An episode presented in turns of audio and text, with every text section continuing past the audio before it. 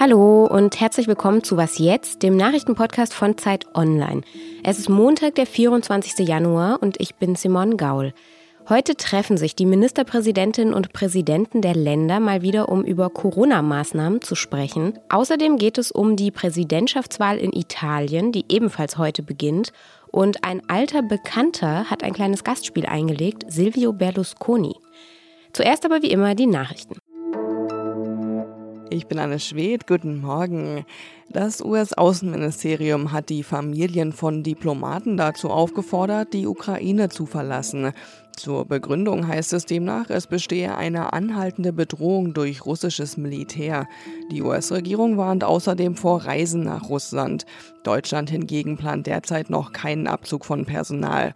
Heute beraten sich die Außenminister der EU zu der Lage. Einige EU-Staaten hatten schon vor dem Treffen zugesagt, Waffen an die Ukraine zu liefern, zum Beispiel Estland, Lettland und Polen. Deutschland wird aber keine Waffen liefern. Bund und Länder wollen bei ihrem Treffen heute die aktuellen Corona-Regeln offenbar beibehalten. Das geht zumindest aus der Beschlussvorlage für das Treffen hervor.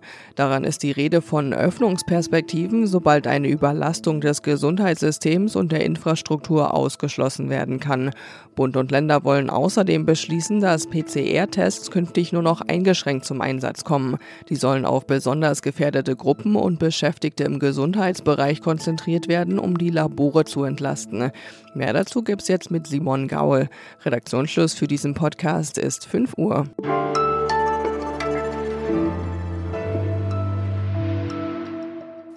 Corona kommt irgendwie immer näher. Ich weiß nicht, ob es Ihnen auch so geht, aber ich kenne inzwischen sehr viele Menschen, die es entweder schon hatten oder gerade haben oder Kinder in der Kita haben und eigentlich jeden Tag auf einen positiven Schnelltest warten. Das ist auch kein Wunder, so wie die Zahlen ja nach wie vor steigen. Und das wird wohl auch noch ein Weilchen so weitergehen. Mitte Februar, sagte Gesundheitsminister Karl Lauterbach ja kürzlich, sei erst der Höhepunkt dieser fünften Welle zu erwarten. Heute beraten jetzt jedenfalls die Ministerpräsidentinnen und Präsidenten der Länder mit Kanzler Olaf Scholz über neue Corona-Maßnahmen. Niedersachsens Regierungschef Stefan Weil hatte schon im Vorfeld gesagt, verschärft werden sollen die Maßnahmen auf keinen Fall. Ist das jetzt also die Kapitulation vor dem Virus? Darüber spreche ich mit Marc Schieritz aus dem Hauptstadtbüro der Zeit. Hallo Marc. Hi, hallo. Was denkst du, wird die MPK heute vielleicht sogar Lockerungen beschließen? Nein, das glaube ich nicht. Lockerungen wird es nicht geben. Das haben auch im Vorfeld schon einige der äh, Beteiligten klargemacht. Ähm, ich glaube aber auch nicht, dass es Verschärfungen geben wird. Also man wird wahrscheinlich so rausgehen, dass man das, was jetzt in Kraft ist, erstmal beibehält ähm, und dann weiter sieht. Und ähm, ich würde es auch nicht für ausgeschlossen halten und ich würde es auch für sinnvoll finden, wenn man jetzt sagt, wir stellen auch Lockerungen in Aussicht, ähm, wenn sich die Lage in den Krankenhäusern eben nicht weiter verschärfen würde. Weil wir sehen zwar äh, deutlich steigende Inzidenzen, aber wir sehen eben noch keine entsprechende Reaktion bei den Krankenhauseinweisungen. Einfach weil mehr Leute geimpft sind, weil Omikron auch äh, milder verläuft, sozusagen auch die intrinsische Gefahr, ähm, die von dem Virus ausgeht, nicht mehr so groß ist wie bei Delta. Insofern ähm, stehen den Infektionszahlen bisher noch nicht diese Überlastungen entgegen.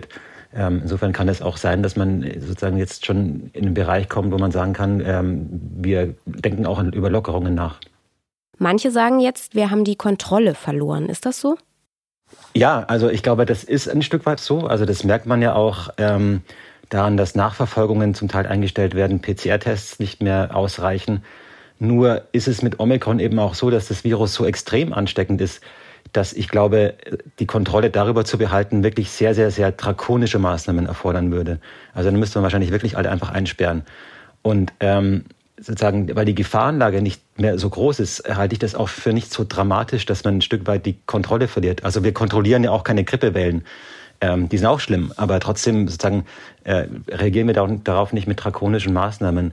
Und ich würde argumentieren, dass es ein bisschen so ist. Also ähm, es ist jetzt auch nicht sinnvoll, jede Kontaktperson in Quarantäne zu schicken, äh, selbst wenn man das könnte, weil dann wäre wahrscheinlich das halbe Land jetzt in Quarantäne.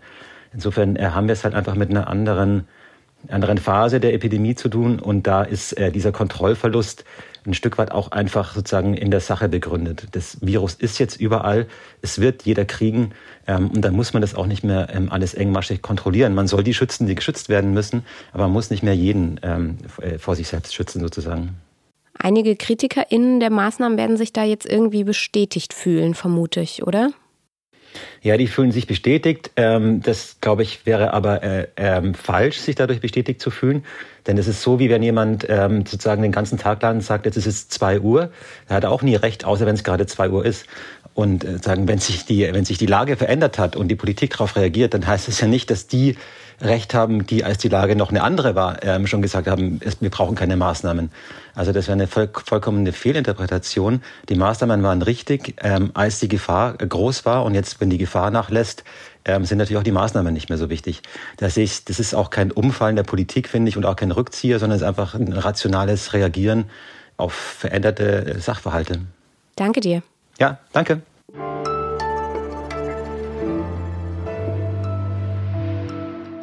Und sonst so?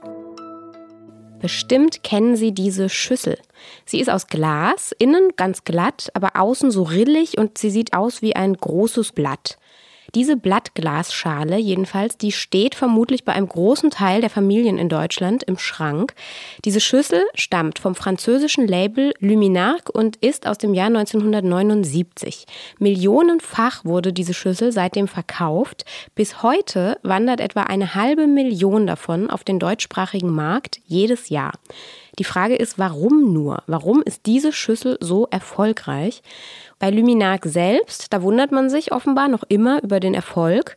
Die Qualität des Glases, die ist zwar super, aber irgendwie auch kein Alleinstellungsmerkmal. Bleibt die Frage, liegt es vielleicht am Design? Aber das passte eigentlich nie so richtig in irgendeine Zeit. Vielleicht kommt diese Schüssel ja tatsächlich nicht aus der Mode, weil sie einfach nie in Mode war. Den spannenden und durchaus auch unterhaltsamen Text zur Blattglasschüssel, den verlinke ich Ihnen natürlich.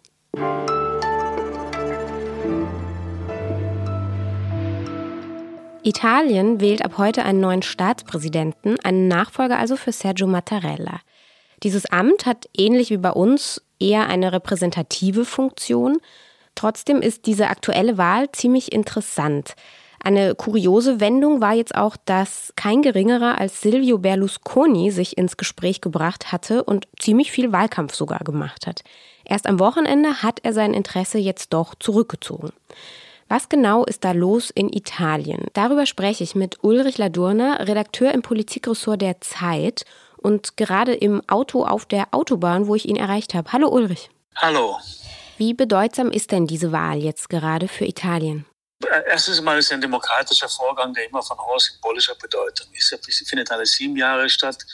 Der Präsident in Italien hat an sich nicht so große Macht, allerdings in Krisenzeiten und wir hatten in den letzten Jahren ja einige Krisen erlebt. Es gab eine, eine Phase, wo der Populismus sehr stark war. 2018 haben Lega und Cinque Stelle die Wahlen gewonnen, zwei stark populistisch geprägte Parteien. Und da hat der Staatspräsident, der jetzt scheidende Sergio Mattarella, doch eine sehr starke Rolle gespielt, indem er durch seine Kompetenzen Italien sozusagen auf europäischen Kurs gehalten hat.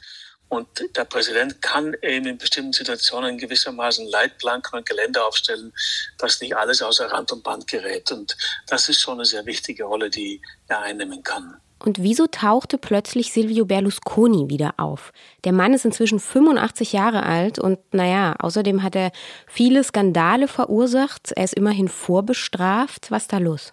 Ja, das ist in der Tat schwer zu verstehen. Äh, allerdings muss man sehen, dass Silvio Berlusconi immer noch für die Mitte-Rechtsparteien oder das Mitte-Rechtslager in Italien so eine Art äh, Führungsfigur ist, äh, obwohl er, wie du sagtest, 85 Jahre alt ist, obwohl seine eigene Partei, Forza Italia, in Umfragen aber bei 5, 6 Prozent liegt. Aber er ist immer noch so eine Art Patriarch, der nicht weichen wollte. Er hat sich selbst ins Spiel gebracht. Die beiden Rechtsparteien, Fratelli d'Italia und Lega, haben ihn zunächst unterstützt. Aber dann ist klar geworden, dass er doch nicht genügend Stimmen bekommen wird. Und er hat sich dann zurückgezogen, hat gesagt, ich ziehe mich zurück, um äh, sozusagen dem Land zu dienen. Er hatte noch sozusagen mal einen schönen Abtritt äh, hingelegt und ich glaube, ähm, das war es jetzt auch mit Berlusconi. Manche sagen jetzt, Mario Draghi könnte es werden, aber der ist doch gerade Ministerpräsident. Wie könnte das funktionieren? Ja, das geht. Mario, Draghi müsste natürlich, äh, es müsste jemand äh, ihn sozusagen als Kandidaten aufstellen, er müsste zusagen, er müsste zurücktreten als Ministerpräsident. Ähm, Präsidenten sollten nach der Verfassung eine möglichst äh, breite Zustimmung erfahren und deswegen versucht man einen Kandidaten zu finden, der das garantieren kann. Und das wäre in dem Fall Mario Draghi, Er genießt ja nicht nur bei den Italienern und Italienerinnen äh, große Popularität, sondern wird auch gestützt von einer Regierung der nationalen Einheit. Also wenn er Kandidat wäre, dann wird er wahrscheinlich ich vermute in den ersten beiden Wahlgängen noch schon den ersten Mal dann gewählt. Das wäre für das Land in einem Sinne gut, in anderen Sinne weniger, weil er ist ein Garant für die Reformen. Man müsste einen neuen Ministerpräsidenten suchen. Es wären dann Neuwahlen vielleicht auch wahrscheinlich und das wäre dann wahrscheinlich weniger gut.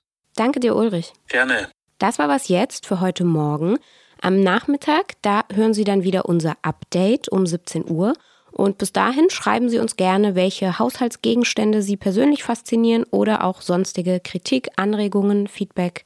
Wir freuen uns über Post an wasjetzt.zeit.de. Ich sage danke fürs Zuhören und bis bald.